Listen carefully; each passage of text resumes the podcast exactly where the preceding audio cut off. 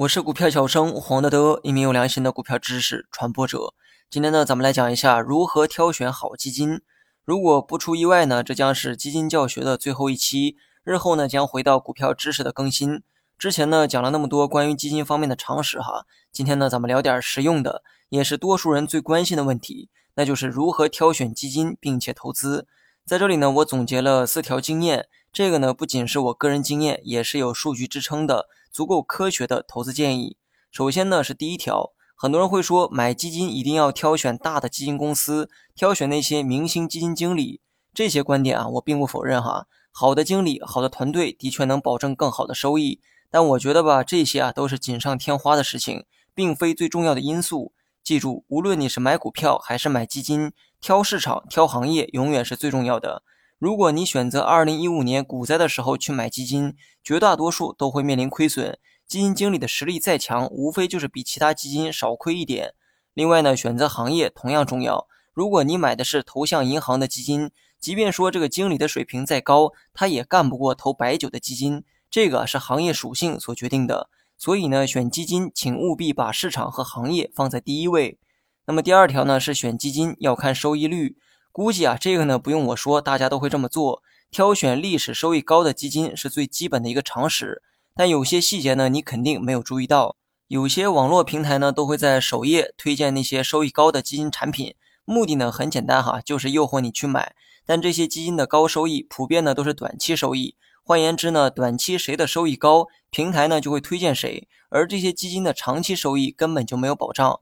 选基金呢，你一定要看历史的收益水平。收益越高当然越好，但是呢，一定要保证长线收益足够高。其实短期收益反倒没那么重要。相反呢，如果长期收益啊一直很低，短期呢却突然出现暴涨，那么当你买进去的时候，没准就是高位接盘。那么第三条建议呢，是对第二条建议的补充，也是我认为最有价值的地方。挑一个收益高的基金呢固然很重要，但是呢，你一定要挑那些收益稳定的基金。咱们呢举个例子哈。假如呢，某只基金最近五年的收益是百分之二百，这个呢是非常好的收益；而最近四年的收益是百分之三百，也是非常好的成绩。但你发现问题了吗？近四年的收益要高于近五年，这意味着中间的一年呢，该基金出现过百分之一百的跌幅。该基金的收益呢虽然很高，但是波动实在太大，而且盈利啊没有连贯性。你如果不幸买在了大跌的那一年，我相信多数人呢都会选择割肉。没有谁能熬到黎明的到来。